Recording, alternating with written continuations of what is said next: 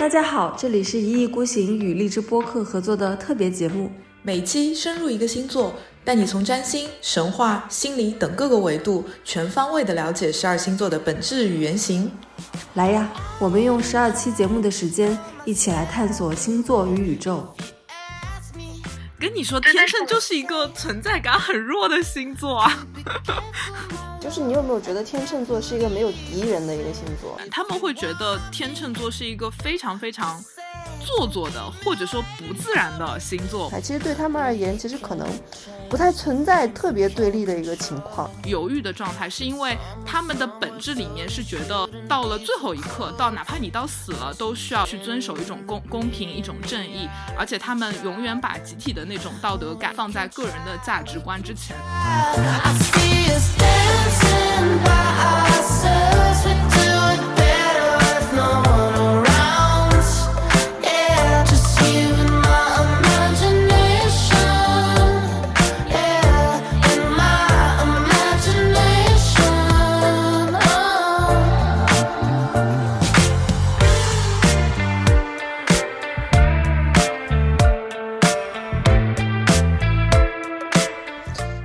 家好，这里是一意孤行，我是小林，我是贝拉。我们今天在一个五二零的一个节日，就是中国人创的一个情人节里面聊聊 天秤座。天秤座怎怎么说呢？就是一个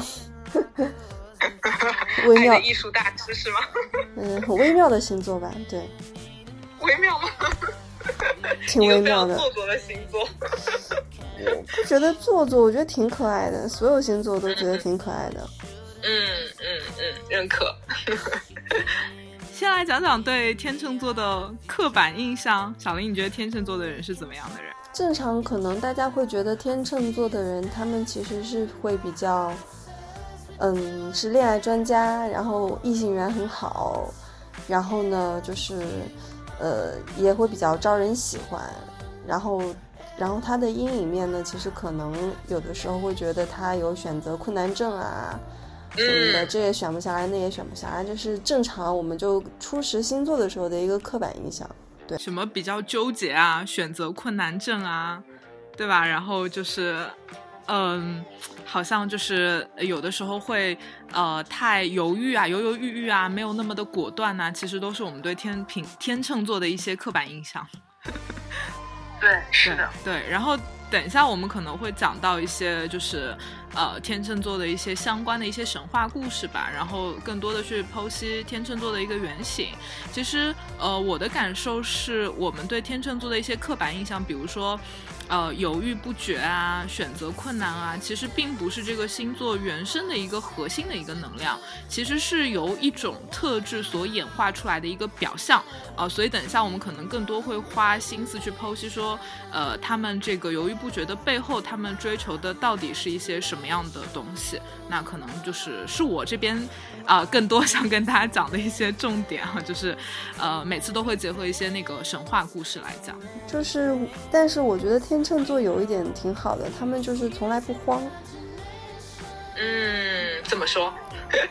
嗯，因为我的月亮是天秤嘛，就是其实，呃，我会觉得就是，嗯，怎么说呢？就是反正有一种要追求那种平静的那种感觉，因为天秤座它其实外形它就是一个秤嘛，然后它不是那种带数码的 LED 的秤。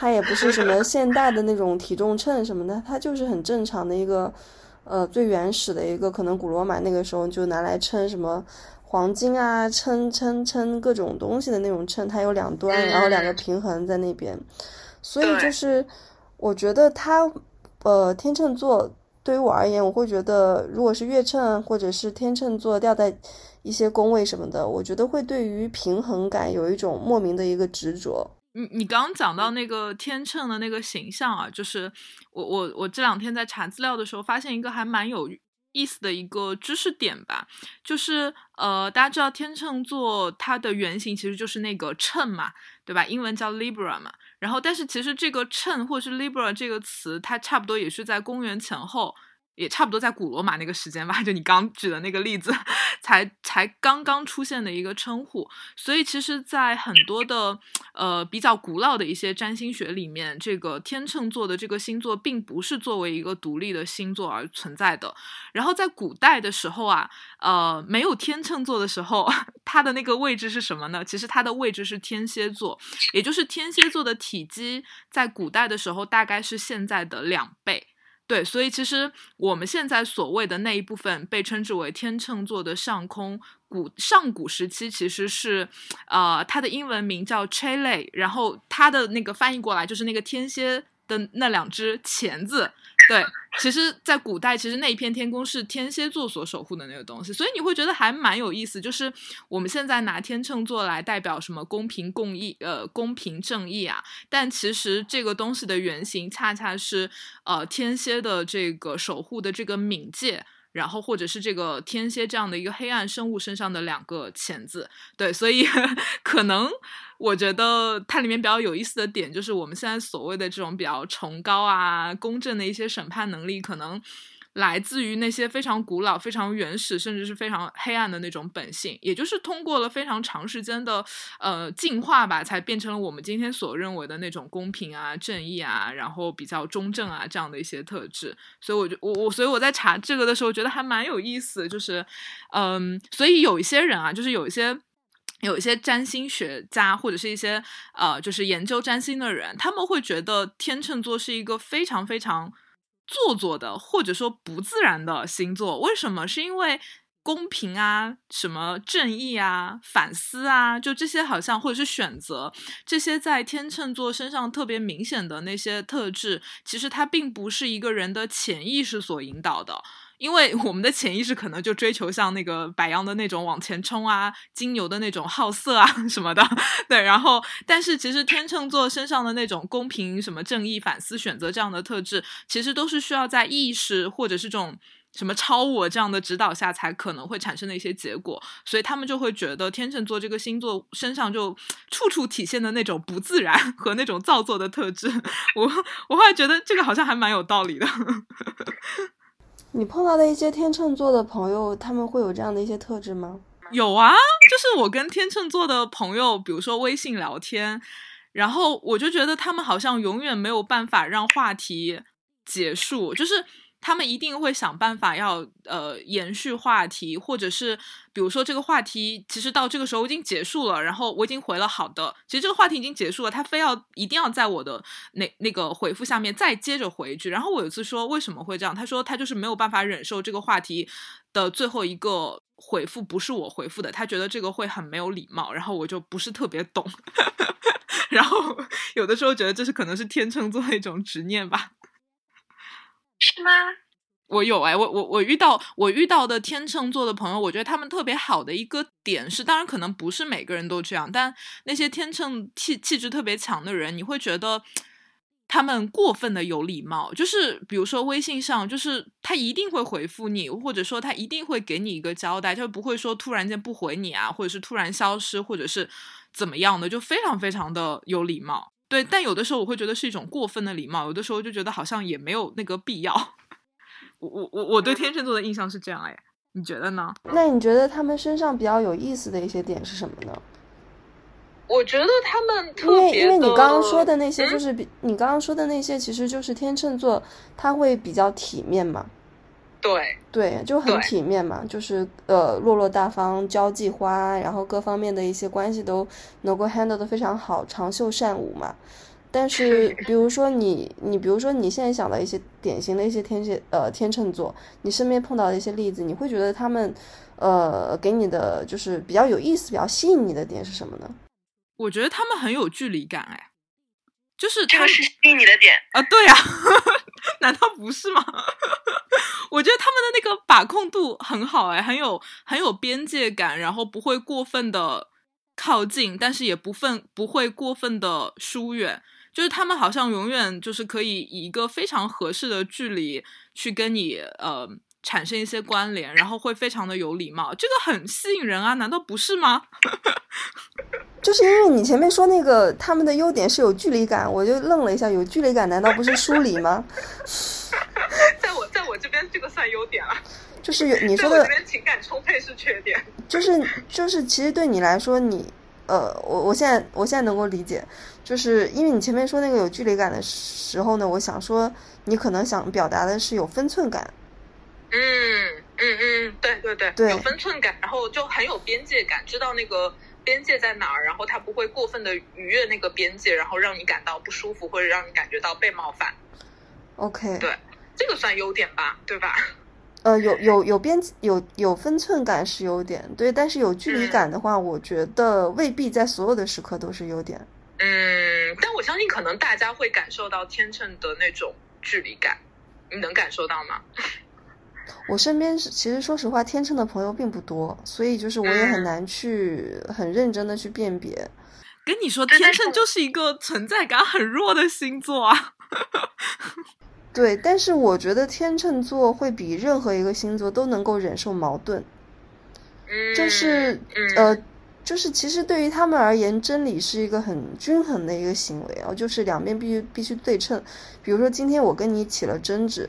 就是我跟你说，今天我说这个苹果是红色的，你说这个苹果是青色的，对吧？嗯。就是对于天秤座而言，那我们两个人说的都对，他不会说站队，他就说一定站。我就觉得苹果是红色的，我站小林。对，我就觉得苹果是青色的，我我站我站那个贝拉。我说的这举我举这个例子，不是说就是就是一个很很浅显的，真的是苹果的例子啊。可能可能更上升到，比如说你支持左派，我支持右派，这种非常对对立的那种状态。其实对他们而言，其实可能不太存在特别对立的一个情况，他们不太会去站队。对对，是的，他们会想要试图站在中间，维持一种平衡。是的，嗯嗯。这个算。不能算优点缺点吧，就是我觉得就是他们身上一个比较典型的一个特质。然后喜欢这种特质对我的人，比如说像我，就会觉得很好很舒服。我觉得我时刻都不会被冒犯到。但是有一些人他不喜欢，就会觉得嗯，好像有点假。就像很多人呃，我们上期聊双子座的时候，因为都是风象星座嘛，我记得聊双子座的人，其实很多人也会上来讲说啊，觉得双子座还不错，挺能聊，然后也比较自来熟，但是又觉得好像没有办法走进他们的心里，觉得有一点疏离。那我觉得这个可能也是风象星座身上的一个共通的一个特质吧，就是那种，嗯，就是基本上你跟他交流沟通会觉得是有一个舒服的一个感受的，但是你要再往深了走，可能就会遇到一些麻烦。对，这可能是风象星座的一个本一个一个一个一个共通的一个本质。嗯嗯，是的，对的，对。然后，然后我们可以。呃，讲讲神话吧，对，然后讲点好玩的神话。然后其实今天准备了两个神话，然后一个呢是埃及神话，一个是希腊神话。希腊神话的那个主人公大家都非常熟了，就是智慧女神雅典娜，放到后面讲。先讲那个埃及神话吧。呃，这个神话不复杂，但是它其实能够看到呃天秤座的这个星座的一些原型，就是它为什么后来可能会跟这种公正啊、公平、正义啊，然后或者是维持平衡会有关系。然后呢，就是在古埃及的神话里面，它描绘了一种。呃，死亡的仪式吧，就是当一个人快要死亡的时候，他要进入这个灵界嘛，然后就会被一个灵魂摆渡人叫阿努比斯。就阿努比斯呢，就有点像是我们讲双子座的时候讲到那个赫尔墨斯，就是我当时不是说过赫尔墨斯有一个身份就是灵魂摆渡人嘛？对，然后就是在埃及神话里，这个人物叫阿努比斯，然后这个灵魂会被阿努比斯就是带到这个呃冥王审判官那儿。去审判，然后呢？就是不是就是那个嗯，头是像狗一样的那个神，好像是，对对对。好像是对对对对对，然后他其实就是在那个地狱门口，然后会引领那个呃灵魂去嗯审判官那边的这样的一个人物。然后呢，当这个灵魂被这个安努比斯带着到审判的法庭上的时候呢，在那个审判法庭上，通常会有一个巨大的天秤，然后在这个天秤旁边呢，会有一个女神，这个女神叫马特女神。当然，这个马特女神其实就是天秤座在埃及神话里的一个原型哈。然后呢，在这个审判的法庭上面，通常会围坐着四十二个陪审官。然后这个陪审官呢，有的人可能长，有的陪审官长得看起来像人，有的陪审官可能看着像动物啊。不管怎么样，一共有四十二个。然后呢，呃，这个死掉的这个人，他需要在这四十二个陪审官面前去向他们做一个。有点像是坦白或者是负罪呃认罪的那种感觉吧，就是也就是要自己要列举自己这一生中到底犯下了什么罪行，或者是做了什么没有做什么。然后呢，这些陪审团就会对这个灵魂进行进行重量的 衡量，他们会把他的心，把这个死掉的人的心脏放在天秤的一个盘上面，放在那儿去称。然后另一边呢，其实就是女神马特，就是我刚刚讲到的那个呃天秤座在埃及神话里的那个原型，就是女神马特放在另一边。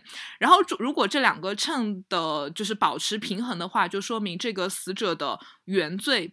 并没有超出马特的重量，那么呃，他通常在审判的时候就会得到一个比较有利的结果，对。但如果比如说他的这个秤没有办法保持天平的话，就代表他可能做了很多不好的事情，或者是撒了谎，那么他可能就会有一些不好的一个结果会发生，对。所以这个呃，埃及神话里的这个女神马特，她其实就像呃天秤一样，或者是就像等下要讲到的雅典娜的故事一样，她其实就是。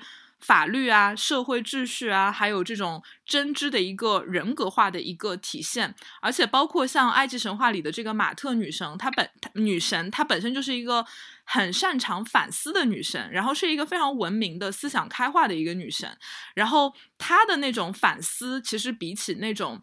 冥王本身，我们对于冥府啊，那就那种印象就感觉好像它非常的暴力啊，然后或者或者是非常的黑暗。但是其实像马特女神的那个在在在的那个呃这个这个死亡的这个法庭上面，他会用这种非常呃就是称分量的这种方式嘛，然后去做这件事情啊。所以其实像马特女神，她所代表的其实就是一种所谓的社会良心，或者是。道德法则，而且为什么在那个审判法庭上有四十二个陪审团？是因为当时的古埃及一共有四十二个省份，所以其实它有一个对应感在里面嘛。所以你就会发现，其实他们去审审核这个亡灵的罪行，那有。派了四十二个这个陪审团，但其实也代表这件事情本身也是跟这个呃这个人这个亡灵的一些社会行为所紧密相连的。所以在古埃及的这样的一个呃死亡仪式的这个描写里面，你大概就会看到，其实，在他们的观念里面，呃，在那个年代或是在神话里面，这些神呐，无论是天上的神还是地底的神，他们都会天然的把一种所谓的公正。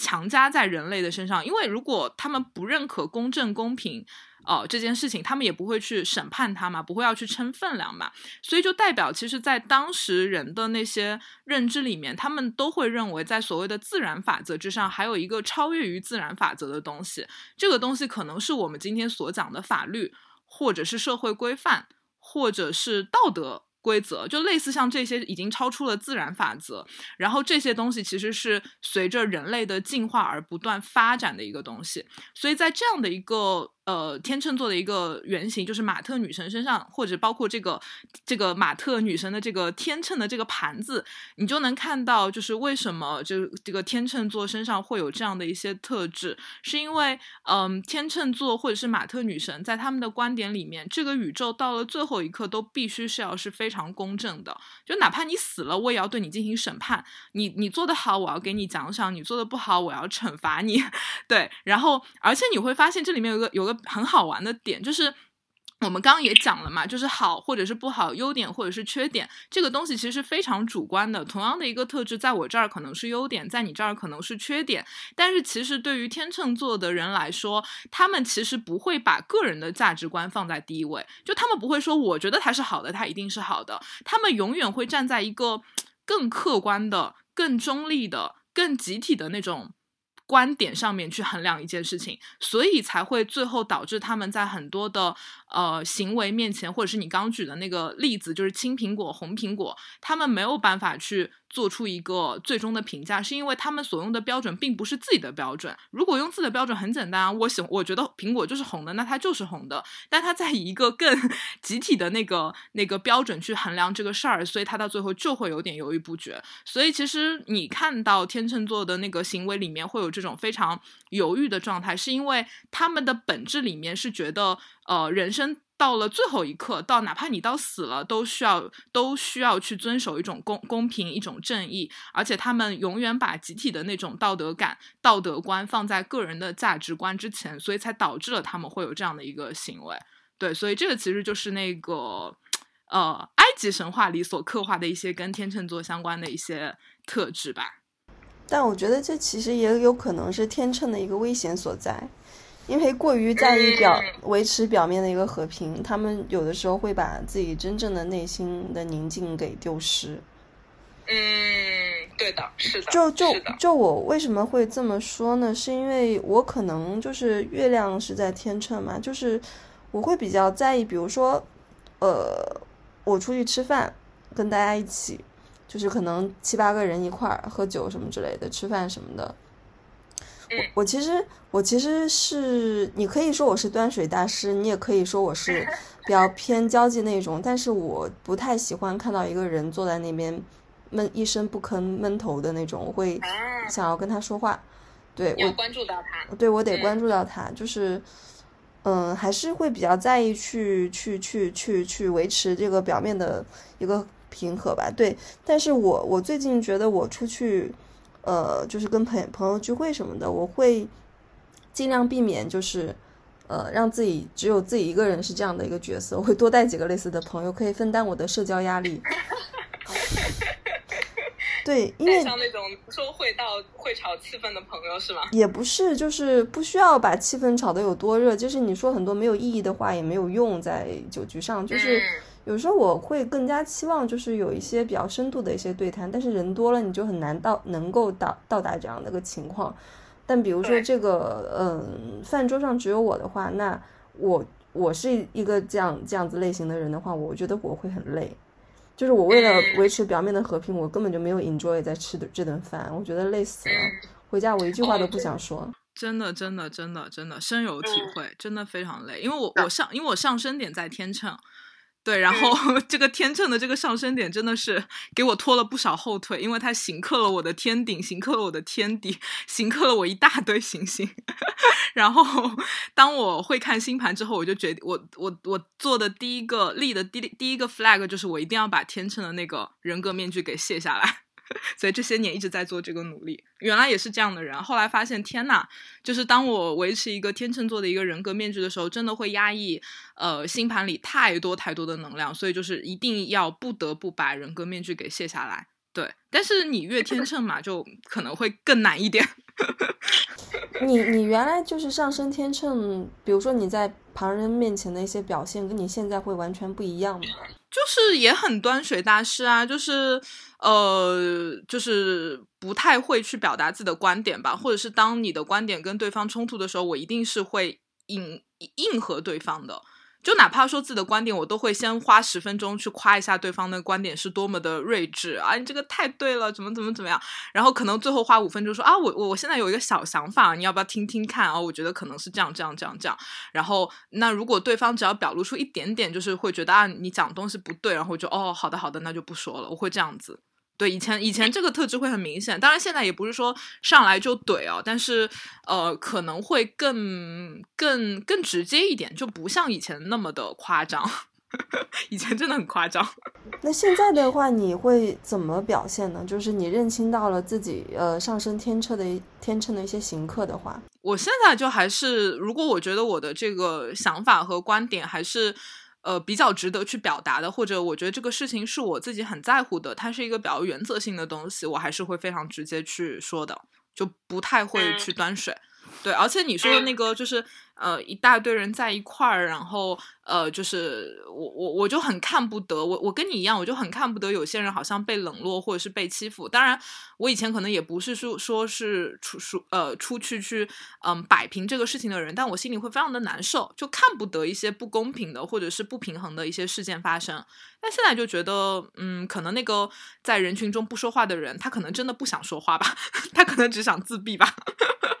那自闭出来吃啥饭呢？对啊，他可能只是想坐在那边听你们讲啊，或者是他可能就出神啦、游离啦，他并不想参与你们的这个 社交局啊，所以就让他去好了，无所谓啊。哦，对对，嗯，对，会这样子。对，然后接着讲啊，就刚刚讲那个。埃及神话的故事里，它可能更多指向的是天秤座这种端水大师的一面，就是非常注重平衡，然后又很有集体道德感。什么刚群里谁说的诺贝尔文学奖？刚谁说自己的前男友是诺贝尔诺贝尔和和平奖啊？就那种感觉，对对对，就那种感觉。然后接下来讲的那个神话故事，呃，那它可能更多指向的是天秤座身上的那种理性、那种睿智。理性或者说那种嗯，怎么讲那种智慧的一面吧。然后就是会讲到他在希腊神话里的一个守护女神叫雅典娜，对，然后智慧女神雅典娜。然后呃，就是我不知道大家对雅典娜的故事了不了解，要不要讲一下雅典娜的出身？大大概讲一下吧，快快讲，快快讲一下吧。呃，智慧女神雅典娜的出身很特别，就是。大家知道宙宙斯是宇宇宙之王嘛？但他也不是生来就是那个宇宙之王的，他其实也也是经历了一些那个战争，推推翻了他的父亲的那一代的泰坦神，然后经历了各种战争，他才当上了那个那个宇宙之王嘛，天那个那个当上了王。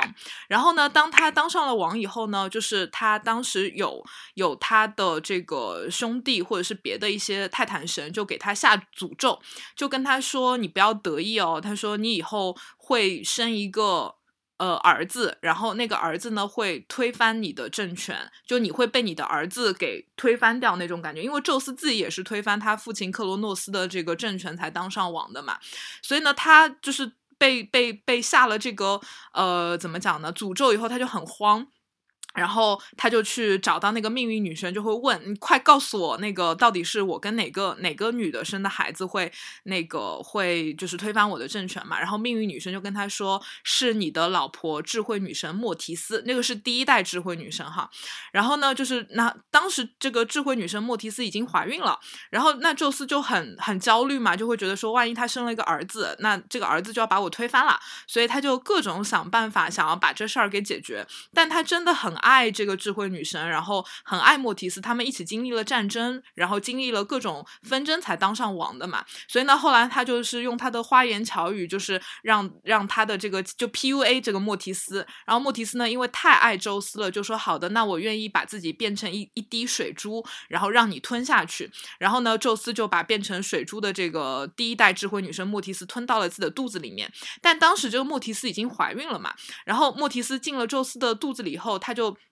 呃，就想着不行啊，我我可以在你身体，但是我的女我的孩子不行啊，所以呢，他后来就想办法，就是要让自己的这个孩子从宙斯的身体里生出来，然后呢，他就在那个宙斯的身体敲敲打打，敲敲打打，然后宙斯就头疼的不行，然后后来这个时候来了一个将神，然后宙斯就跟将神说：“我的头太疼了，请你把你的那个将把我的头砸开吧，我太疼了。”然后那个将神呢，就直接一把斧头把宙斯的神那个头给砸开了，然后从他的头里呢诞生了智慧。慧女神雅典娜，对，然后其实雅典娜就是第一代智慧女神莫提斯和宙斯的孩子。然后因为她的出生太特别了，所以她一出生其实就是已经是一个成年人的一个形象，而且她同时拥有母亲莫提斯的呃智慧，以及拥有宙斯的这个各种威力吧。而且就是因为她的母亲就留在了宙斯的身体里嘛，所以自动的就把智慧女神的这个神格就传给了自己的女儿雅典娜。然后这个时候宙斯呢看到雅典娜是个。女儿，她就松了一口气，因为其实。在希腊的，在在这个神话的这个故事里面，女孩是没有办法继承王位的，而且那个诅咒不是说儿子会推翻她的政权嘛，所以他就嗯很就很爱这个女儿，因为这个女儿实在是太聪明了，对。然后这个其实就是雅典娜的一个出生的故事啊，特别离奇，非凡的女神有拥有非凡的出身。好，然后这个女生出生以后呢，就是当时在天上发生了一件事儿，就是宙斯呢想给这个十二主神啊，各种神给给他们每个人分一个分一个城。城邦或者是分一片土地让他们守护，成为那个土地的守护神。然后呢，就每个神就是去认领他自己想要的那个土地嘛。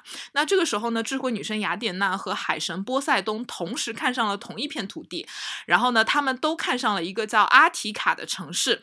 对，然后但是就没有办法决定啊，只能要一个神啊。那这个时候呢，宙斯就让阿提卡这个城邦的这个国王克洛普斯来担任仲裁，就是说让他来选择，呃，到底要让雅典娜还是波塞冬来，呃，就是成为这个神的一个守护神嘛。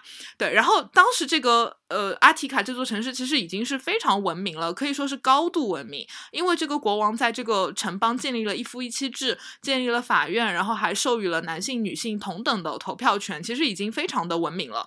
对，然后当时呢，他就提出了一个考验吧，就跟那个。雅典娜和波塞冬说：“他说，那这样吧，你们俩一人，呃，给呃，就是给这这座城市一个礼物，然后，然后让大家来投票，他们觉得谁给的礼物比较有用，那这个城市的守护神就是谁。那这个时候呢，波塞冬就首先出马，因为他是海神嘛，他就 有很多的水，然后他就凿开了这个土地，然后土地凿开以后就有很多的水会出来，然后给当时这个比较干涸的阿提卡这个城市带来了很多生命的力量。”然后他同时还用他的水呢造了很多的池塘啊之类的东西，然后让大家可以在水里面嬉戏。他同时还变出了一一一批战无不胜的神马，然后送给国王。所以你会发现，其实波塞冬给给大家的东西，其实就是一些比较娱乐化的，或者是呃怎么讲呢？就是呃像战马，它其实也是让这个国家就是能够在战争中能够胜利嘛。所以他给的这个礼物呢，就偏向于娱乐和战争向的这个礼物。但雅典娜呢，她非常的聪明。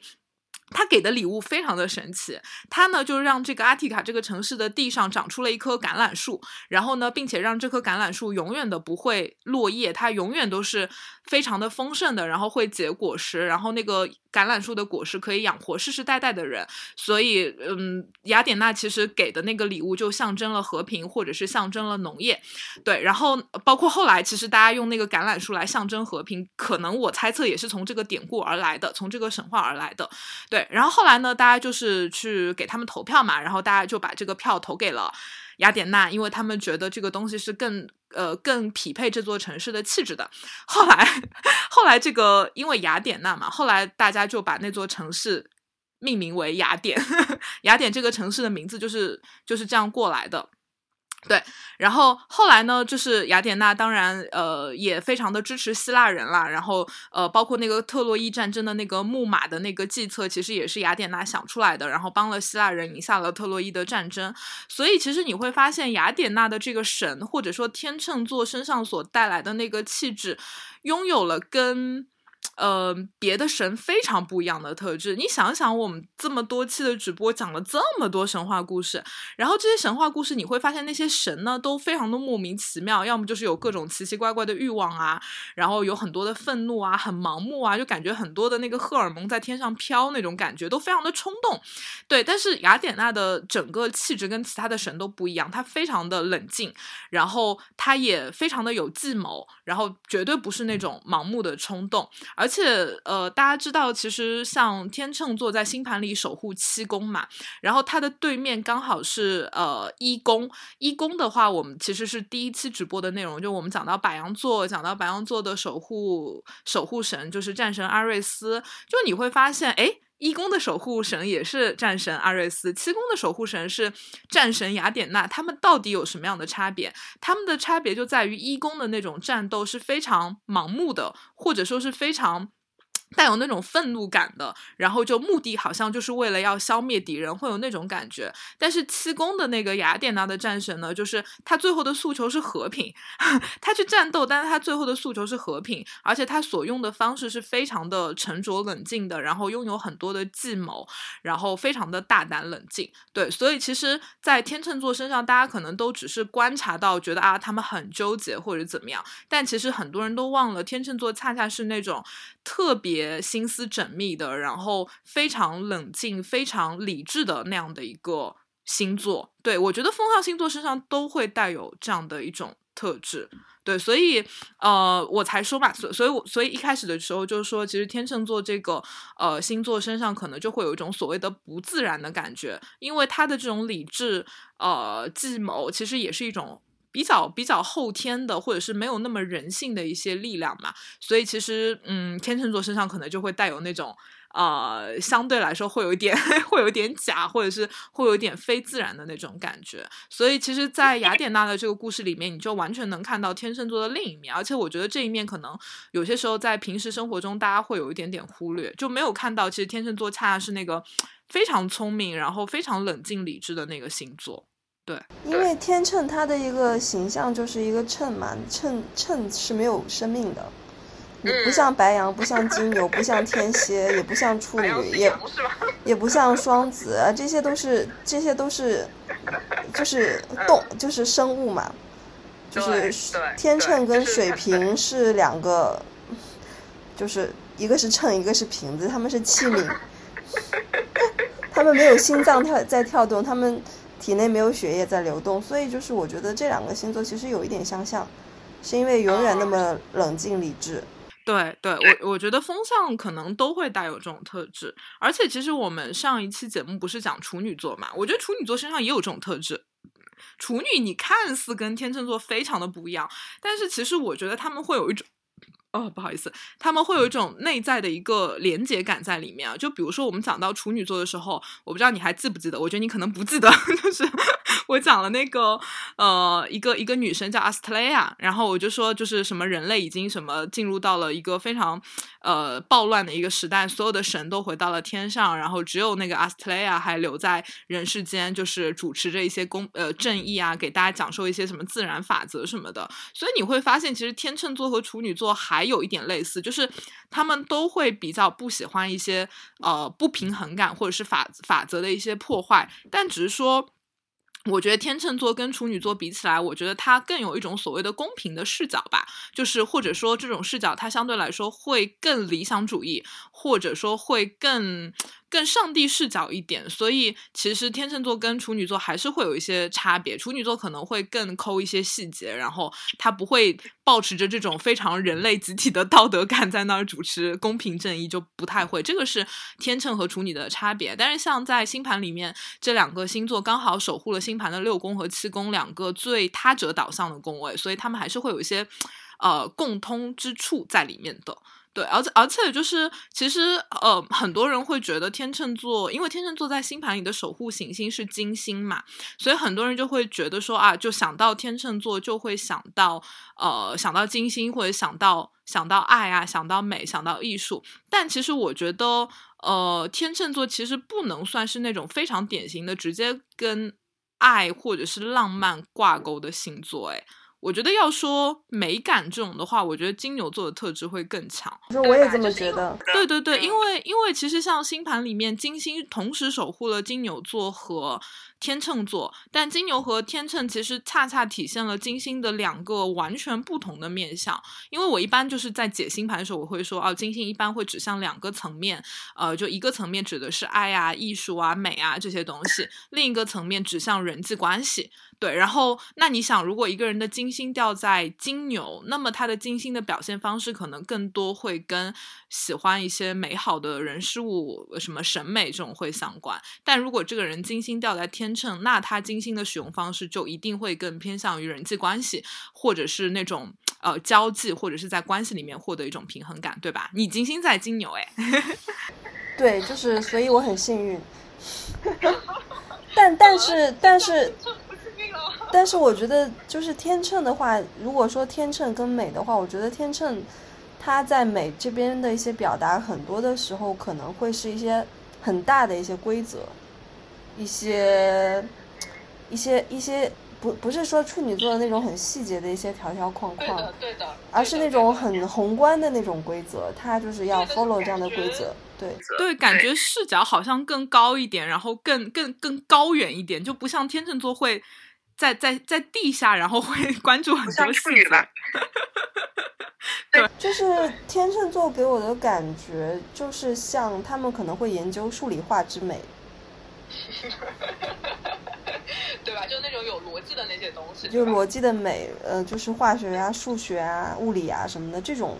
它所带来的一些什么黄金比例啊，什么之类的，这些可能是让他们比较沉迷的东西。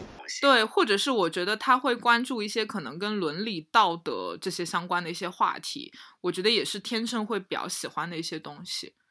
对，就是嗯，就不太像是大家就是谈到，因为很多人会觉得什么天秤是什么来着，什么什么什么外貌协会，你有听过这种说法吗？我没有听说过，呃，天秤座是外貌协会，但是我听听说过的是天秤座的人就是生下来就很好看。哦，对对对对对，对，类似像这样的一些说法。然后，呃，我后来就想着，就说，哦，那可能因为天秤座的守护行星是，呃，守守护行星是那个金星嘛。然后，呃，然后你就会想到，哦，金星的守护神是阿弗罗狄特美神。但其实你看，咱们讲完了金牛座那一期，再讲那个这个这个这个这个 这个这个天秤座这一期的时候，你会发现，虽然都是金星，但是他们其实，呃，原型是不一样的。对吧？就是二宫的那个金牛的守护神是美神阿弗罗狄特，但是七宫的守护女神是战神或者是智慧女神雅典娜，所以它会指向两个完全不同的点。所以以后就请说金牛座的人长得好看好吗？对，然后我觉得这个就是呃两个想跟大家分享的神话故事，然后它其实能看到我自己觉得哈，我自己觉得天秤身上比较。典型的两个特质，一个就是公平正义，然后喜欢那个端水，然后很很爱和平啊，然后就是嗯，就是想维持平衡。然后另外一个其实就是体现了呃，就是天秤座的这种所谓的理性，呃，或者是智慧，或者是他的那种沉思和计谋吧。就是这个特质，我觉得是呃，大家身上应该大概大家应该要去关注天秤座的一个点。对，所以这个还。比较好玩。我沿着说一下啊，就是天秤座，就是因为我们现在就是在下面的一些听众们，就是其实月秤的人还蛮多的嘛。我正我本人也不幸刚好是月秤，就是 就是月秤被在豆瓣小组里面被黑的非常惨，就是觉得这个呃呃月亮掉在呃就是天秤掉在月亮的话，就会因为月亮是代表一些。比较隐私的一些情感嘛，就是其实是代表某种程度上是代表亲密关系嘛，因为天秤座就是如如此的在意维持表面的和平，然后包括就是很在意一些规则，所以他们就是会觉得天秤座在亲密关系中也是时刻在算计的。嗯，哦，我懂了，哦。哦，我懂了，就是因为你没有那个明确的选择，然后就给人感觉好像还蛮绿茶的 那种感觉。对，就是在感情中也可以做一个端水大师，就是嗯，感觉就对方就是跟这个人谈恋爱，好像没有在跟他谈恋爱一样，就是他他在谈恋爱的那个过程中是会很，就是像你一开始说的那种有距离感嘛，那你在谈恋爱的时候都有距离感，那。那 那肯定会别被别人觉得这是一个没有感情的一个生物啊，就像一个秤一样，时时刻刻在计算对方付出了多少，我付出了多少，我跟对方付出的一定要达到一样的一个水准，一样的重量，对，嗯。嗯，哦，这个的确是。你说到这个时候，我就觉得其实天秤座身上好像就有一种有一种悲剧感，就是你要知道选择这个东西啊，有些时候你是不得不去做一个选择嘛，但像天秤座的人，他其实。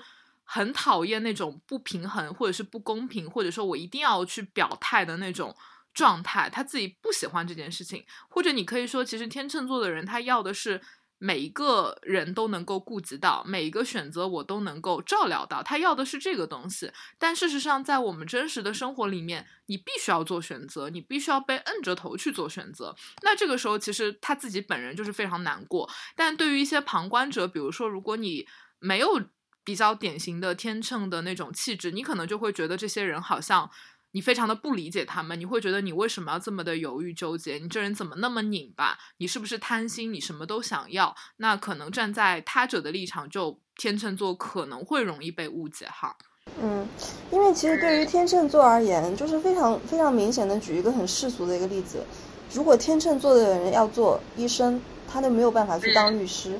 他想要结婚，他就没有办法继续单身。就是你的心智其实是很广阔的，它可以同时保持两种可能性。你可以又当又当医生又当律师，但是生活却非常狭窄，狭窄的多嘛。我们必须在生活里面进行选择。但是天秤座有一点的是，就是他在他站在十字路口去进行选择的时候，他会非常震惊的意识到，没有一条道路是完全正确的。就是就是你选了你选了去当律师，那医生的那个。医生那条路的一个幽灵啊也好，一些执念也好，就会一直萦绕着萦绕着天秤座。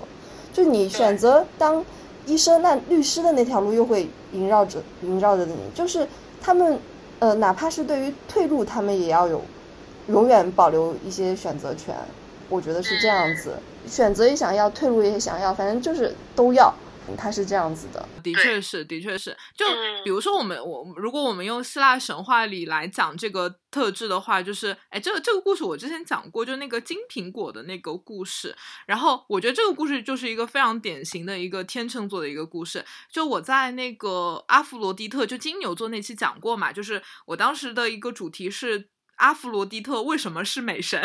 对，然后当时就讲了一个故事嘛，就说，呃，当时那个阿弗罗狄特、赫拉还有雅典娜三个女神嘛，然后，呃，他们就是他们在天上开会，然后有一个人送来了一个苹果，然后苹果旁边写就是说这个苹果送给天上最美丽的女神，然后，呃，然后呢，就是这三个女神站出来，就觉得大家都觉得自己是最好看的，但是就没有办法做一个选择嘛，然后这个时候呢，就宙斯就挑选了一个凡人，这个凡人呢就。是特洛伊这个国国家的一个国王的一个儿子，就让他来做一个审判官。因为这个这个这个这个人叫帕里斯，然后为什么让帕里斯来做审判官呢？是因为他从小也是被嗯。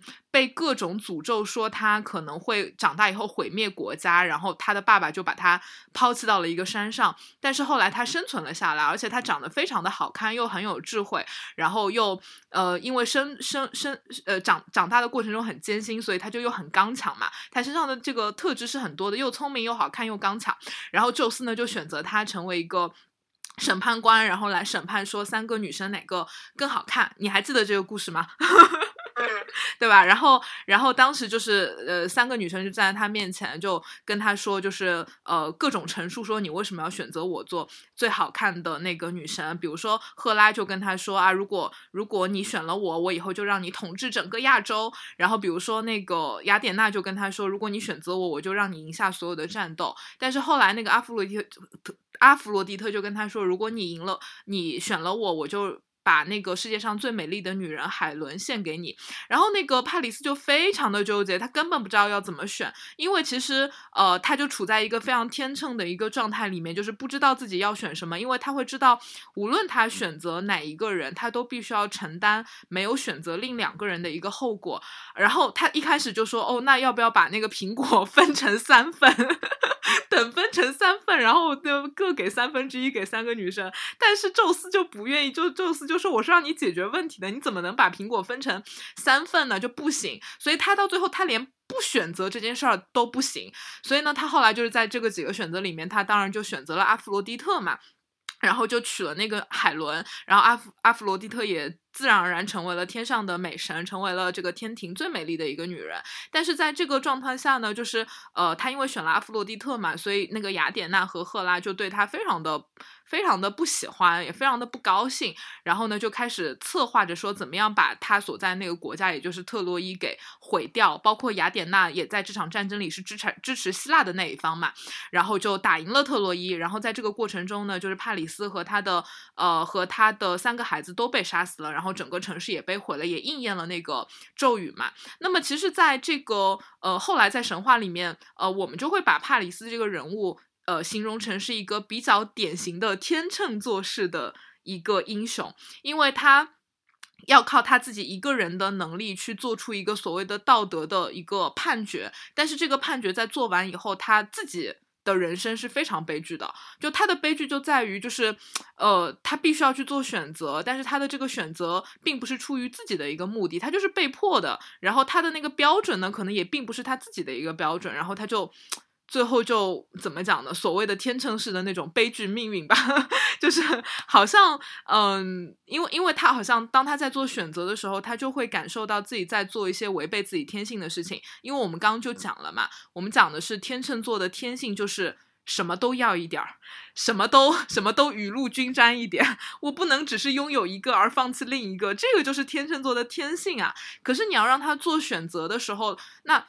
只要让他进入一个选择，他就是在违背自己的天性，对吧？所以其实他就会面临很大的那种痛苦，或者是他会面临那种嗯做出选择而最后要去承担悲剧的那样的一种一种命运吧。对，所以所以就是这样的一个故事，会让我觉得天秤座身上真的有那种非常。大的那种悖论，就是你不能说他们是那种不会做选择的人，或者说他们的那种犹豫不决也并不是来源于他们没有选择的能力，其实并不是这个样子，只是说他们内心深处，嗯，太相信正义了，或者是太相信公平了。他们总觉得我可以用那种非常公平的雨露均沾的，什么都沾到一点的方式儿去呃解决很多的问题，而不是说我非要选择 A，然后放弃掉 B。对，然后这个背后其实也能能够映射出呃天秤座的特质，或者是天秤座的人背后，他们是很讨厌那种。混乱或者是不道德的，因为他们本质就是希望所有的东西都是很平衡的、很公平啊，所以他们一定是会对那些不道德和混乱的东西是感到很排斥嘛。然后当但是当他们生活在这个世界上，面对这么多的不公平，面对这么多的。不道德，面对这么多的混乱的时候，他们就会非常非常的痛苦，然后不知道到底要怎么选。所以，其实我觉得天秤座的人真正要克服的是那种理想主义吧，就是这个世界上可能真的不存在绝对的公平、绝对的平衡、绝对的。绝对的有秩序，然后包括我觉得像天秤座，它守护了七宫，七宫在星盘里叫婚姻宫嘛，我觉得婚姻也是这样的一件事情，就是我觉得七宫特质太强的人，我觉得他们会有一种。太想要把那个关系变得很平衡的那种驱动力，就像你刚讲那个月天秤的人，为什么他们在感情里面会容易进入这样的一个状态？我觉得这个跟七宫的特质是非常相似的。对，所以这样的人，其实你看着他好像，哎，天秤气质这种七宫长得很好，他应该婚姻很顺遂吧？其实并不是，因为婚姻其实跟世界上所有的事情一样，它只能在不断的。呃，就是变化或者是在一种动态中趋近平衡，它不是天然平衡的一个东西。所以我觉得天秤座的人恰恰要去做的一个功课是接受事物或者是这个世界本身的一种混乱和，嗯，和和不公平，然后慢慢的在不公平中去找到一种动态的平衡，而不是追求一种。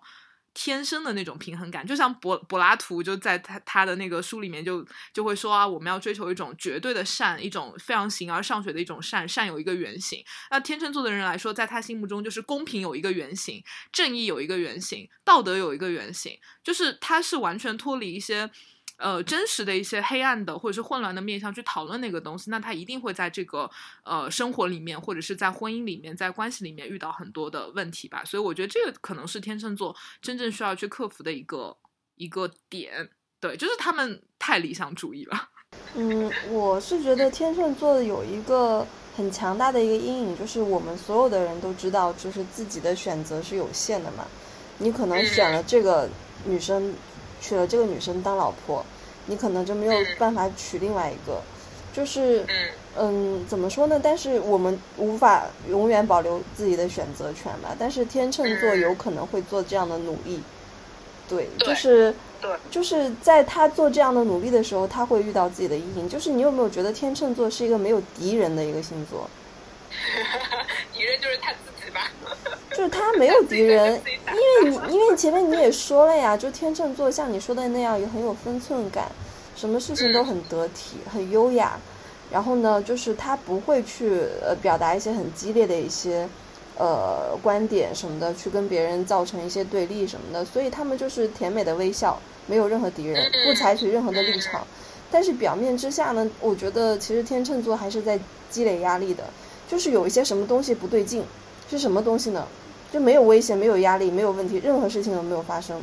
但是呢，他们地底下就是不对劲，对对对，嗯。所以我觉得天秤座可能他有的确有一个发展的路径，可能早期的一个天秤座的特质就很像我们刚提到的那个帕里斯的那个故事，他就是啊，这个这个也想要，那个也想要，这个也不想得罪，那个也不想得罪，他一直都试图找到一种真正的平衡。对，然后，但是我觉得，嗯，天秤座的人在往后发展，我觉得他想，他需要去进修的一个东西，可能是一种内在的一种平衡吧，或者是一种融合吧，就是把那种冲突的面相融合到自己的身体里面，然后这样他才可以不被外界事物的那种分裂和平衡而影响到，对吧？就是当当你想一个天秤座这么的犹豫纠结的时候，是一定是因为外界发生了很多的分裂，很多的呃不平衡，然后。他的这种不平衡会映射到他的内心，然后他自己会很纠结，我到底应该要怎么选？但他如果能够在身体里面让自己把阴性面、阳性面都融合到一起的时候，其实他就走向了一个高端的天秤座。就是其实我觉得外在对天秤座来说，像你前面说的一样，就是确实是很重要的外在世界。就外在世界和平、美丽、优雅，什么事情都井井有条。那么这种和谐感就会转化为天秤内部的一个宁静，就他在这个环境下，他会会觉得舒服的不得了，太爽了。对，就是如果说稍微有一点混乱，他要他会试着去用他的一些社交的一些手段去摆平这样的混乱。所以我觉得天秤座其实很适合当外交官。啊，我觉得是，对，我觉得是非常是，很适合做这种类型的工作。嗯，这种一呃一 v 一沟通的那种工作都很适合。对，一 v 一沟通也好，就是呃，比如说他作为一个外交官，他要跟很多个国家，某个国家的外交官，他要跟很多个国家去保持一种平和的感觉嘛，他要呃权衡，他要那个合纵连横，他要就是看到很多的利益点在哪里呀，有哪些坑要踩啊什么的，他要。顾得很全，其实这个是需要一个又能长袖善舞，又又又很细心的这么一个，呃，星座的人去搞这个事情的。别的什么白羊座啊什么的搞不了这个。对，白羊座不行，白羊座太直接了。对 对，这种只有天秤座的人才能搞定。但我但我就突然就觉得说，特别像天秤座的男生，可能在感情里面是不是比较被大家不喜欢？就是我觉得他们可能就是有的时候会太。呃，没有那种原则性。然后我觉得，可能如果女生是天秤座，我觉得还好，就可能比较比较温和，不会戾气这么重。但是可能对男生来说，如果他是天秤座的话，可能会 让他的女朋友或是让他的老婆会有点呃不放心吧，就会觉得他好像嗯，就是没有那么的，就是态度那么的鲜明。对，然后或者说会有点中央空调吧，我不知道会不会有啊。如果我们有那个天秤座的男生，或是你的 男朋友是天秤座，还还蛮想听听你们的想法的。对，就是呃，特别邀请一些月亮天秤的朋友上来聊一聊自己的内心想法，就是你们是不是真的是那么渣？就是虽然我也是月亮天秤，但是我觉得我渣的不够彻底，就因为我毕竟还是有一颗很敦实的一个。星座金牛座在我的太阳，不允许我这样子。你 金星不是也在金牛吗？对，就是就这两个很老实的星座已经在那儿了，就怎么扎也扎不起来。说实话啊，也是有扎的念头，没有扎的行动。嗯，对对对，就看起来就是本质百分之八十的能量还是个金牛座。对，是。嗯，接下来请听众们上来聊一聊吧。我们也是不是也差不多到时间了？差不多了，嗯，对。对对对，有没有听众想上来说一说的？嗯，咸鱼，你是渣男吗？我我我不是。你这问题问的。为什么越越秤就一定是渣男啊？来来来，辩解一下，来，你你觉得你你你怎么看越秤？因为这这之前越秤这个典型的渣女渣男的这么一个相位，也是你跟我说的，你说渣的不行。我觉得是误解，就是就是可能月秤没有像，比如说月白羊啊、月狮子啊这种火象、月火象的，或者说月土象的那么容易建立一个稳定的亲密关系吧，然后就会被误解是呃不太好谈恋爱的，所以渣。你会有这样的情况吗？我我会我会，我觉得就很难建立一个稳定的亲密关系，然后会觉得。嗯，月天秤嘛，就是总是会犹豫很多。啊，就这个也好，那个也好。不是不是这个也好，那个也好，就是就是考虑很多。我感觉小林你是在套话吗？是好坏都要考虑。就就但但是就是那个女生身上的一些比例，比如说，就她百分之七十好，百分之三十是你有一些你可能就是并不是你关注的一些点，就是你可能会在这个七十跟三十之间去衡量你到底要要去哪边，是吗？呃，不是只衡量对方，就是会大环境，或者说是反正不是只局限于一个人吧，就是一个人的好坏来衡量。就是会想很多事情，然后就会导致可能在别人看起来你就是没有那么容易亲近，这样的。就是你会考虑大环境，就是你会考虑自己的那个当下所处的那个环境适不适合恋爱。对对对对对，嗯，对对对，就就是一个和谐。就我觉得天秤要的就是两个字和谐，但是这两个字没有人能说得清楚和谐是什么，我自己都说不清楚。那你真的很难谈恋爱，你这，所以所以我觉得你肯定不会搞办公室恋情，因为不和谐。肯定不会，我觉得太可怕了，办公室恋情是不是？就看到一个女生喜欢的不得了，你还是不会希望，就是不会想要说跟她在办公室里面搞一段感情，因为老板看着是不是？同事绝对不可能的，那每天都是提心吊胆的，我天呐。然后还不要被，那你为什么就没有那种就哎公开，然后就是在众目睽睽之下达成一种和谐呢？大家都祝福你们。我觉得不可能和谐，因为因为因为因为如果公开了的话，你跟这个女生的关系就就有两重关系了，这个怎么平衡啊？你跟他又是工作上的同事，然后又是伴侣，啊，我觉得太可怕了。那有有些人都不觉得这个是个问题哦，在在你看来就是不可能的一个现象。对我我你看，就是工作的同事的关系跟伴侣，他就是两个完全不同的关系啊。如果把它混在一起的话，呃，就就很难。就比如说，因为工作同事之间是比较冷漠的嘛，其实是比较冷漠的，就再亲密也不会亲密到哪里去。可能会有例外啊，但是再加上一个恋人的这个关系，我觉得是不可逆的，就是会不和谐。就是你，就是两个人吵架了，你就没有办法去 brief 对方做什么事情了，对吗？会啊，但是就是还是会考虑到很多事情，就如何去做，然后呃，对方的想法是什么样的呀？这些就天呐，你们天秤也太纠结了。对，因为我我觉得我的月天秤比较重，是因为我是上升是巨蟹嘛，啊，然后有个命主星的因素，嗯，然后我就觉得。是，就会想很多事情，想太多了，就可以很明确的感受到别人的不舒适，然后会就就会开始想啊，这个怎么办？这个我要不要做点什么？然后大多数时候都是我没有做什么，就 是你自己心里面有很多小九九，哎，就是动的可可可灵活了，但实际上啥也没做。呃，对，我会这样。哦，但是如果决定要去做的话，会去做的。只是，在决定之前会想很多事情。嗯，就是就是决定以后，狮子的能量就出来了。啊，对对对对，而且我是那个月亮跟火星是合的嘛，就是如果两个是一起动的，如果说月亮动，那个火星也会动。哦，但是要月亮动就非常难，因为和谐很难达到，不知道和谐在哪里。是的，是的。对，那你的火星好惨哦，被你的月亮拖死。是是是这样的，是这样的，没有办法就单独动，所以也会比较主观啦。嗯，会的，会的，会的。特别像你这种月，呃，上升升巨蟹天命主星在那个月亮，然后还掉在 天秤座，我的妈呀，有画面感了。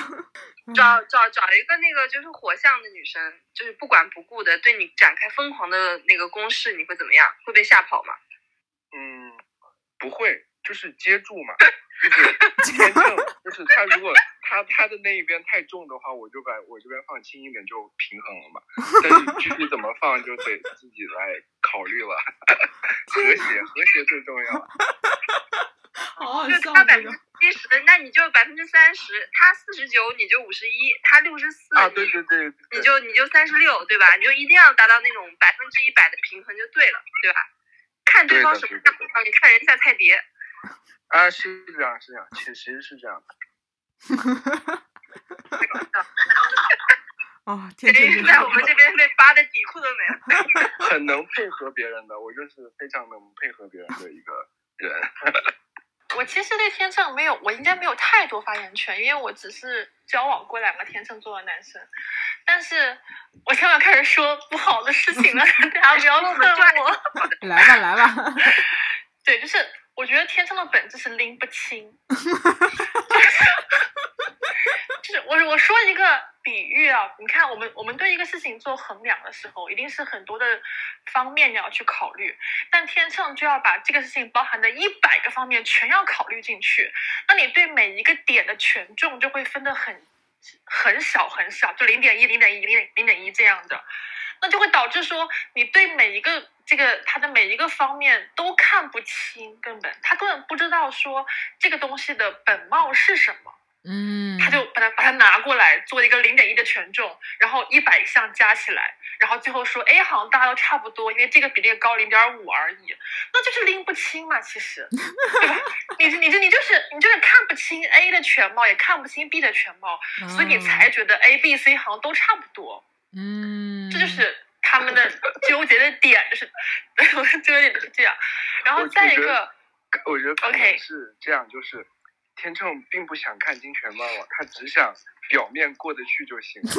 对啊，就是那就是不求甚解嘛，对吧？那在老师里面讲，就是缺乏深入的能力。是的，是的，是的。是好的，因为我之前那个天秤男朋友的时候，就是我们有的时候我会问他他在想什么。他举了一个例子，比如他今天他很不想跟 A 出去，就 A 跟他说了一个事情要帮忙，他不想做，但他就会觉得说。也许 A 将来会对我有帮助，虽然我现在不是很想出去，但是我好像也似乎没有更重要的事情，那我就牺牲一下吧。就他他的权衡是这样，可是问题是在于，在我看来，你去做 B 事情的好处远远大于 A，但他看不清，因为他看不到 B 的好处是在哪里，他对 B 只是浅尝辄止而已。嗯，所以导致他他的 A 跟 B 之间他没法做选择。你说他就觉得是你说的 B 是跟 A 差不多的选择吗？比如说另外一件，比如说这个时候他完完全可以去跟另外一个人去做 social，可以拿到更好的单，就是更好的好处的时候，他他没法权衡，就他看不到这个东西。就两两个都是出去 social，然后天秤在 social 跟 social 之间开始抉择。我天呐，太经典的一个天秤的一个 分享，他他没有办法，这个时候他就会甩锅，他就会觉得，哎，谁主动联系我多，谁热情，我就跟谁出去，他就他把这个问题抛给别人。嗯，对，这个你当然，这个我说我会觉得这个是风象星座一个很通病的问题，对对，就他们，他们都他们只是他们就像就像风一样飘过 A B C D E F G，然后所有人都飘一遍。我都浅尝辄止的看一看，然后都到那儿就诶点到为止了，我又跑到下一个地方去。那你对每个东西都没有深入了解的时候，你谈什么选择？嗯嗯，这就是对我的观点。嗯，那那你两个天秤座的男朋友都是这样子的吗？对对对，他们在这个问题的特质很明显，但是因为我。但是哦，OK，这个说到亲密关系的问题，就是如果你是朋友关系，这个非常非常好，没有问题。对，而且如果你是同事关系，就更好了，因为你可以经常叫他们帮忙，反正他反正他们也看不出来你跟别人有什么区别，就他跟你的你跟他的女朋友有什么区别，那你就 找他们帮忙就好了。这好对，就这个。就这个，但是采访一下，咸鱼，你看得出来自己的女朋友跟自己的女同事的区别吗？啊，这这肯定看得出来啊！不，不，我是说，当两件两个人都提出要求，他让他们做选择的时候，他们会权衡那个不是很明显。嗯，不会就是必然不的，对，就就是想，反正都想兼顾到。哪怕其中一个是自自己的女朋友，他依然想要兼顾到他的女同事。对，因为他会觉得也许将来会有帮助啊，也许将来就他的爱让女朋友。但是亲密关系要的就是偏爱，对吧？而且是很明显的被偏爱才行，那就没有办法。啊，不是这样吗？咸鱼。我觉得是，嗯。风风象星座真的不这么想，风象星座就觉得就是一阵风飘过 A B C D E 就很好。咸鱼不是这样子吗？我我一时不知道该怎么回答。就是就是这个偏爱的定义可能有点不一样，对于不同的星座来说。嗯，那你说一下你天秤的偏爱是什么？对于天秤，可能说就是，我觉得和谐就是偏爱了。一定要你那边就是很重，然后我全都给你，这这个叫偏爱，而是说我们俩和谐就是一个非常好的偏爱了。哎，她是你的 女朋友哎，她是你人生最亲密的伙伴之一哎。啊啊啊！对，也就也就不过如此。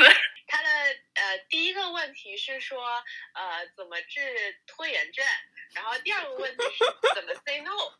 嗯，怎么治拖延？怎么治拖延症？你问贝拉，怎么 say no？你问我，为什么怎么治拖延症？问我，我我从小我打从出生就没有拖延症，我不知道怎么治。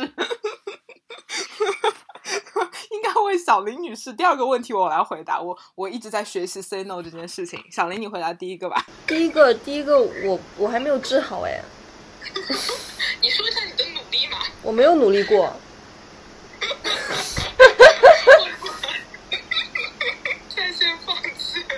真的就就是我我是月秤嘛，就是我也是一个拖延症比较严重的一个人，就是我我自己会感觉就是拖呗，反正知道自己能做完，就就抱着这种莫名的自信，你知道吗？就我很多时候很多事情都是拖到 last minute，就是最后一刻去做，但是在之前的那那，就是因为天秤大家也说了嘛，是那个思想的巨人，行动上的矮人，就是我就是在这个事情要。开始之前，我的脑脑脑电波、脑回路就是开始不停的运转，就是就是脑脑脑子的容量要爆炸了，你知道吗？一直在想这个事情，就想想想想想想到最后啊，哇，不行了，九点半要交东西了，然后我就九九点二十分开始搞，就就是，就十分钟搞完一个差不多自己自己之前脑脑子里盘算的一些东西就好了，差不多了。对，这是我治拖延症的办法，就是我脑脑子里因因为一直在想嘛。所以就是，但是你如果说你说别的一些拖延症啊，比如说什么赖床啊什么的，要早起啊什么之类的，我我不行，我我完全做不到。就是我我这方面我有点放弃了，说实话，有点自暴自弃那种感觉。对，就是如果是那个工作上面的话，我我会想想尽我所有的办法去拖延，但是最后的结果一定会给到他们最好的。就是所以我觉得我的我给的一些。建议可能也不是特别的那个符合你朋友的那个想法，因为天秤座他确实就是很容易去拖延的。但是，嗯，就是不要改变自己的那个，就是初心嘛。就是你想拖你就拖，你就，就想拖你就拖，你就拖到就是哪一天就是真的是吃到苦头了，就是你因为拖延症你就误了一件人生大事，那你就知道。再也不敢拖了，对，是，就是天秤座的，就是就是他的本性就是拖，对，你就你这样子，你跟你朋友这样说，你就说你就拖，你就完，就是所有的拖，领导让你明天十点钟交东西，你就不交，嗯，你看让他看一下后果，可以，对。哦 Say no。我其实很好奇，说你们为什么要拖？是因为你们脑子中在纠结，说我到底这个答案写 A 还是写 B 好吗？因为你，你问我不是一个非常典型的天秤座，因为我还是金牛座，我懒呀。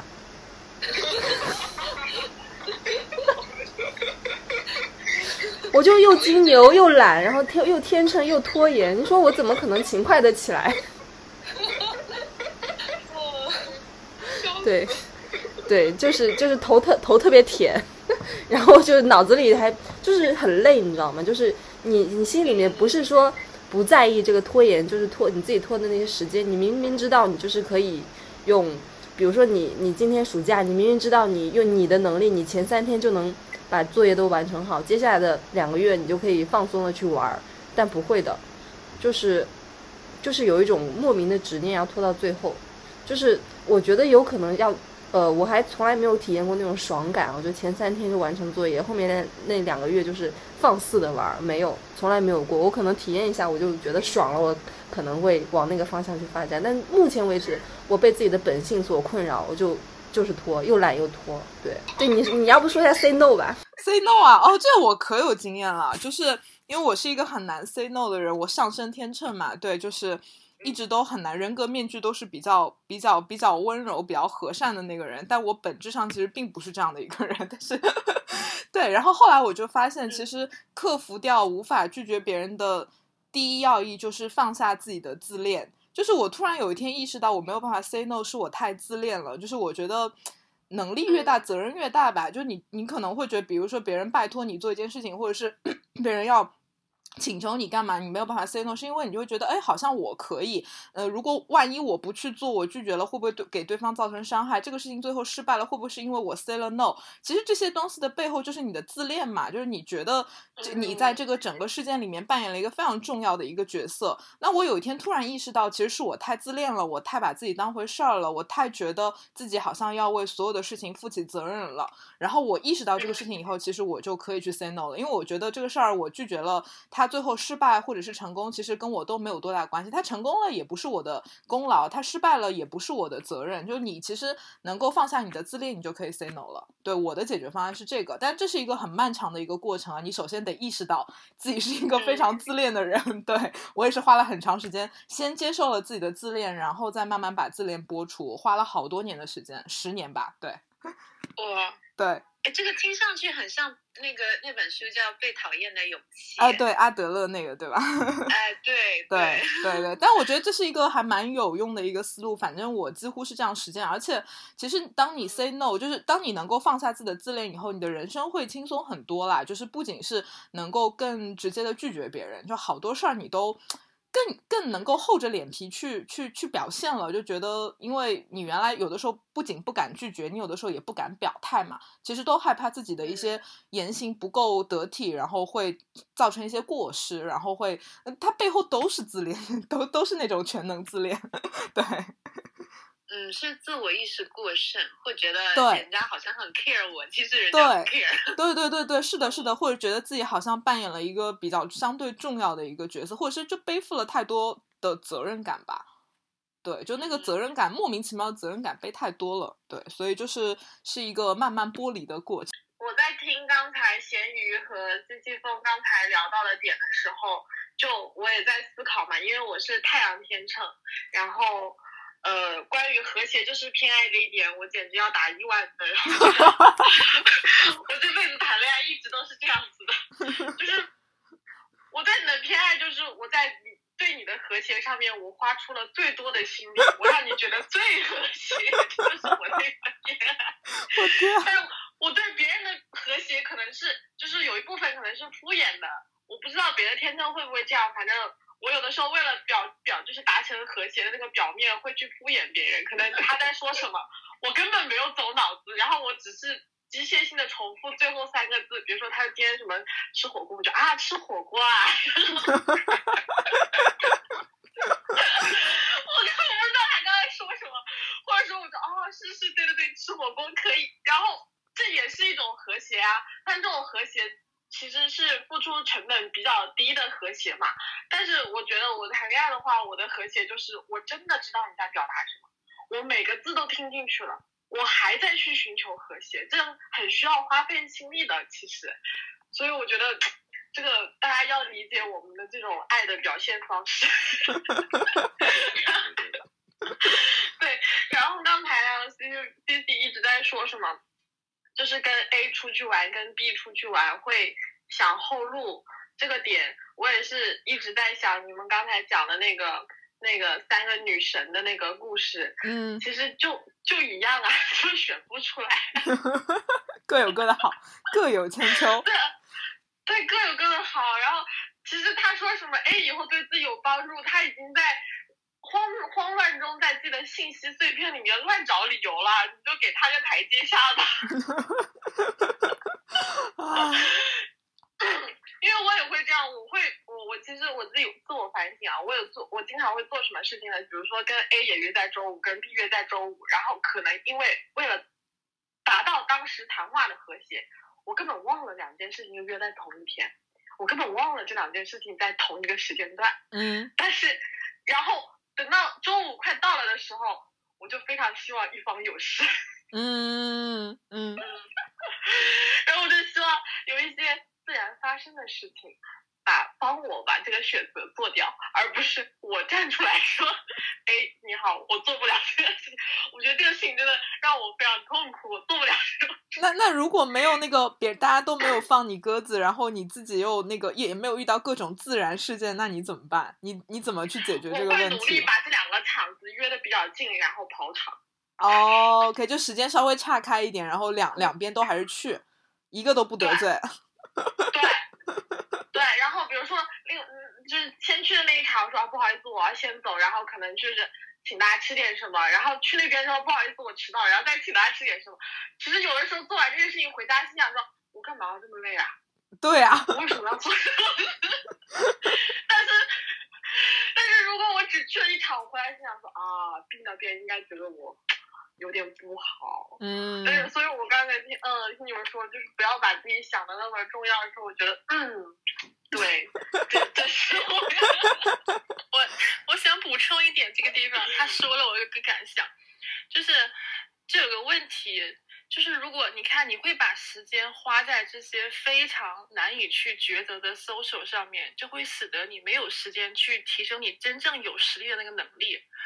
那么，这个的后果就会使得你在将来很多年之后，你会发现，你会更加的担心周围的人因为你的一次一两次爽约而离开你。嗯，我的这个逻辑够清楚吗？就是说，天秤他很难做选择的很重很重要的原因是他觉得我会需要别人，或者别人能够帮得上我忙。但是为什么会这样呢？就是因为自身能力不够强嘛。比如你的能力啊，sorry sorry，我我我说的有点，不，我我我不是针对人，我是就事来讲啊，就是如果比如说我能力很强的话，我根本不不 care 你，我我甩你一次，你后面还会来找我的。但他们的话不是这样的，他们想端平的原因就在于在于我能力是非常平均的一个水平，那我把方差拉大，我要使我的 range 够宽，这样。我才会更多的需要别人的时间，有人可以，我能够就是拿到他这个资源。但嗯，但是啊，我们天秤可需要关注了。嗯 嗯，需要互动是吧？对，我们就是喜欢在别人的这个热闹的气氛里，从大家不断的讨论你这种认可的眼神，这种虚假的气氛里，我们很开心。是为什么你会需要认可？就是因为。当你的能力没有突出，超出，我们希望跟大多数人取得大和谐，而不是我和我内在和谐就完事儿了。哎，对，说到这个问题，就刚刚向外的，对。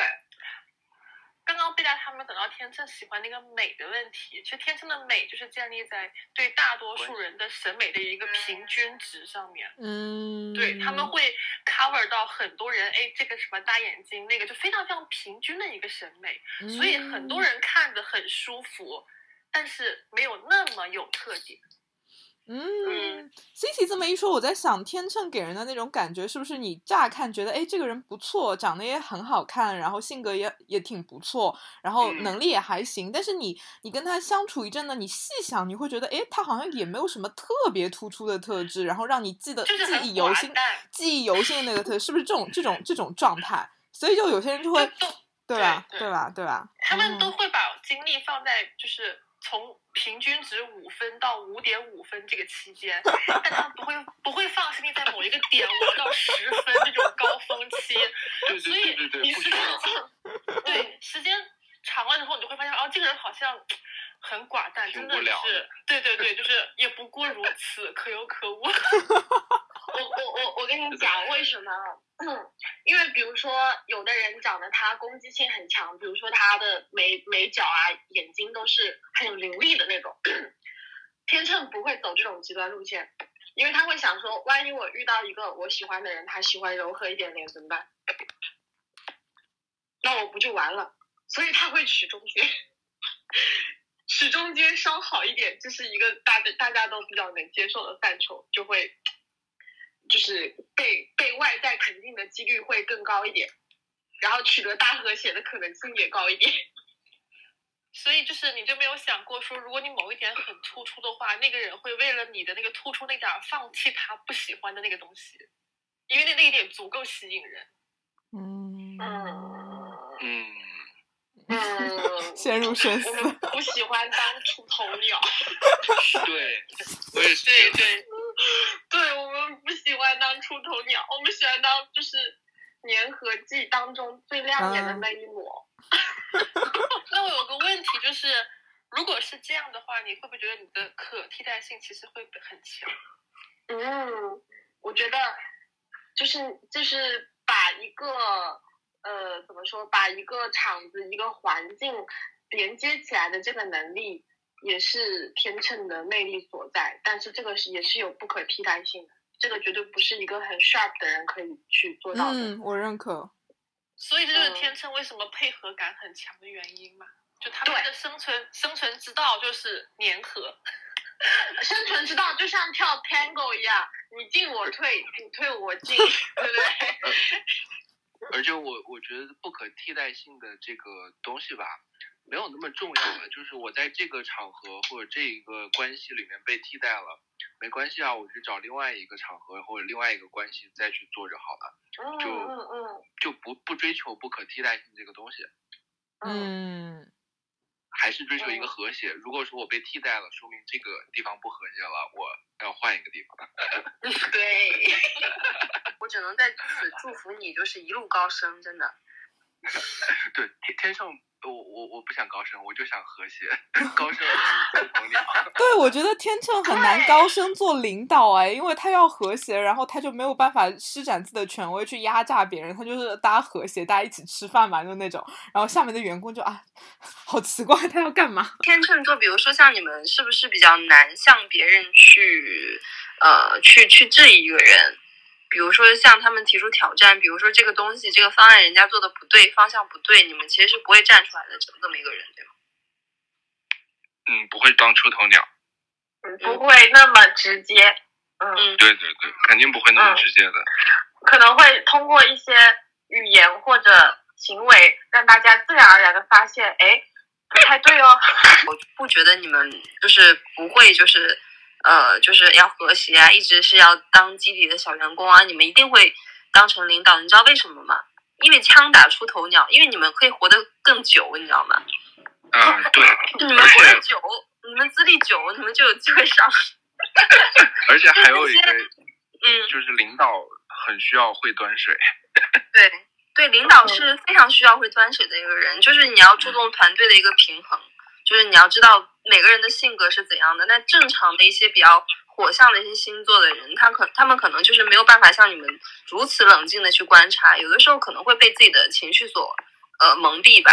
对，嗯，就是会偏好偏好会更强一点。就是比如说今天这个领导，他就是下面有一个特别心爱的一个二把手类似的，然后呢把权力都交给二把手，然后二把手去搞。那正常的话，天秤座是不会这样子的。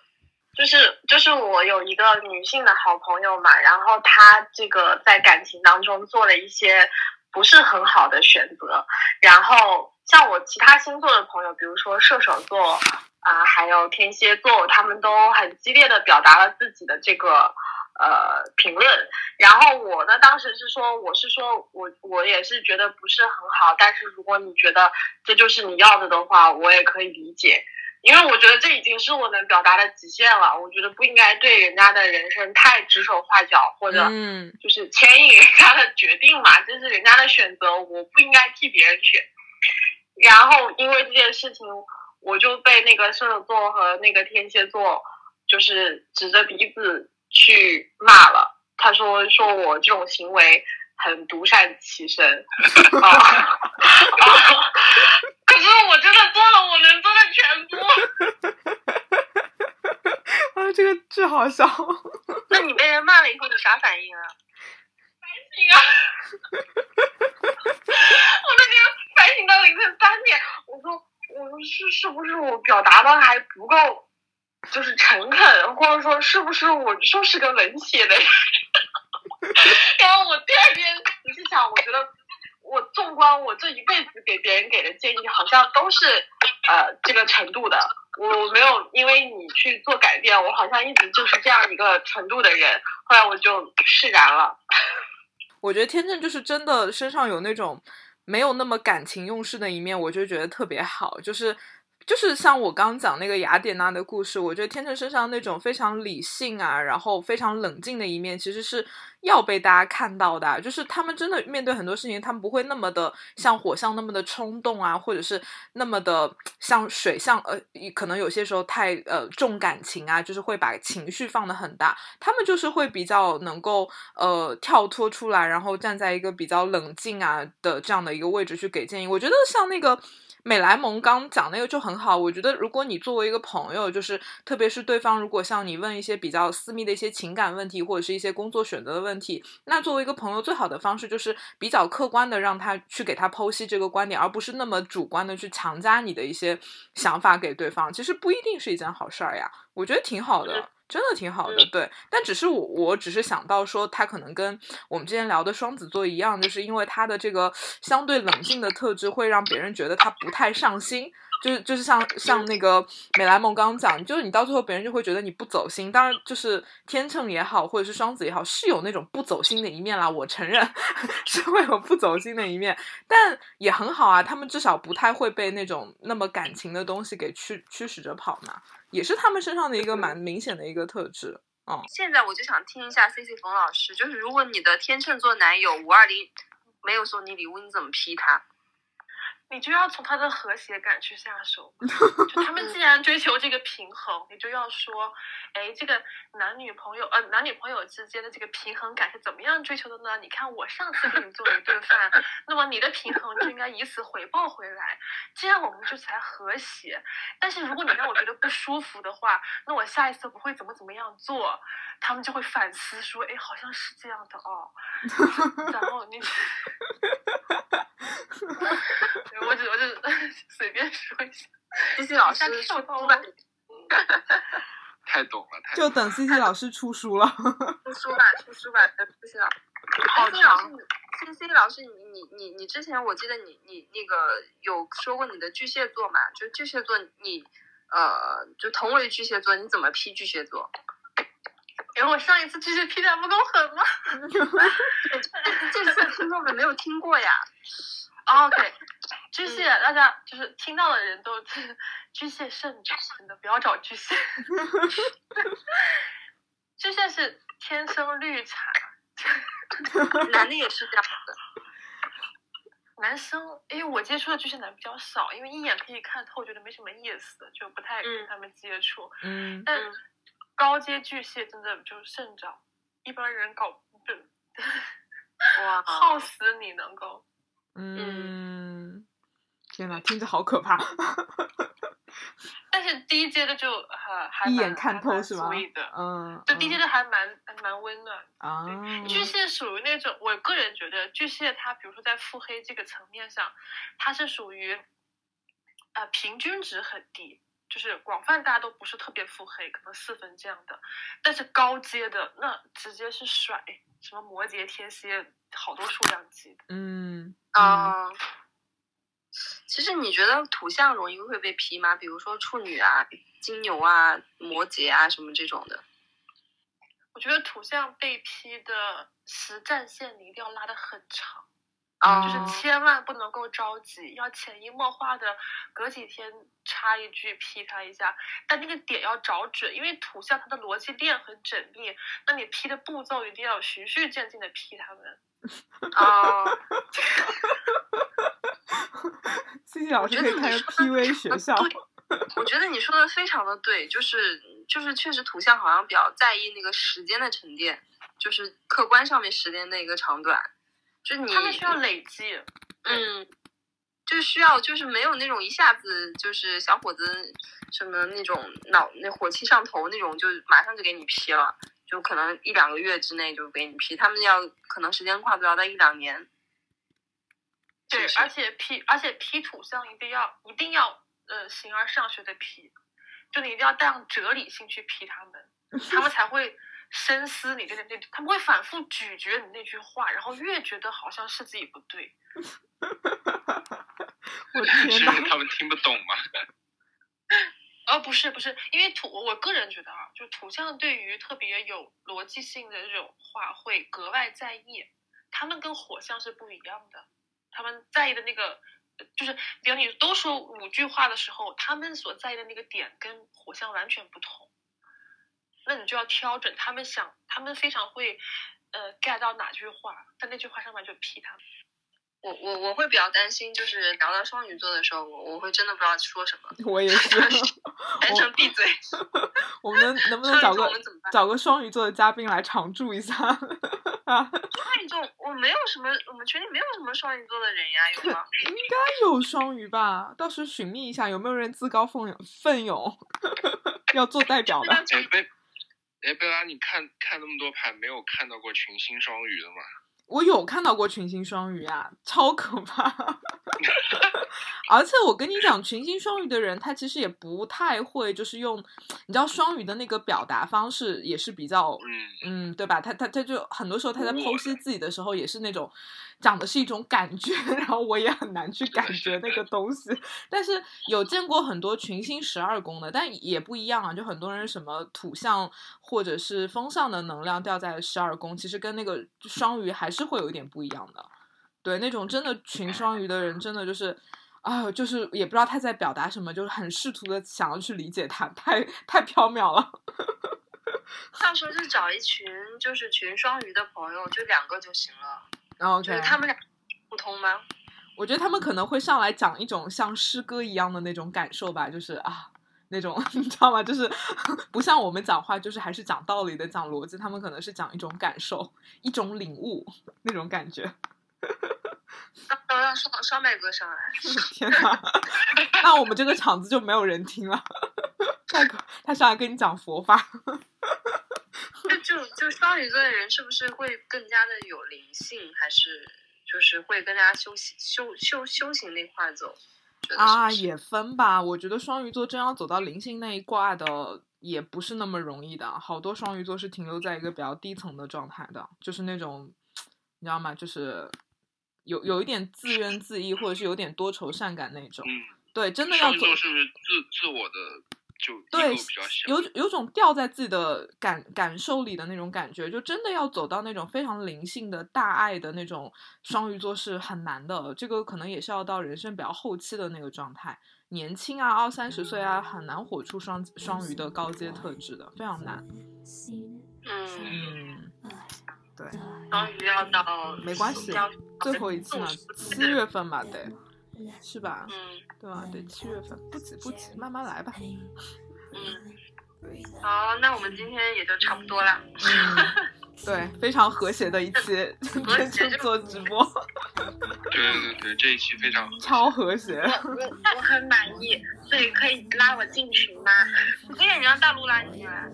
好的，谢谢。好，你也超可爱。你也超可爱。对，那个这期真的没有什么爆点，因为大家都太一片和谐。啊，太和谐了，和谐就是天秤的偏爱，就这句话记下了。好，来等着期待下一期的天蝎座。对对对，期待下一期天蝎，呃，天蝎座应该会爆满吧？对，太期待了，太期待了。天蝎座赶紧的。对对对，好，大家晚安，晚安晚安，下周见，下周四再见，拜拜，下周见，拜拜，拜拜。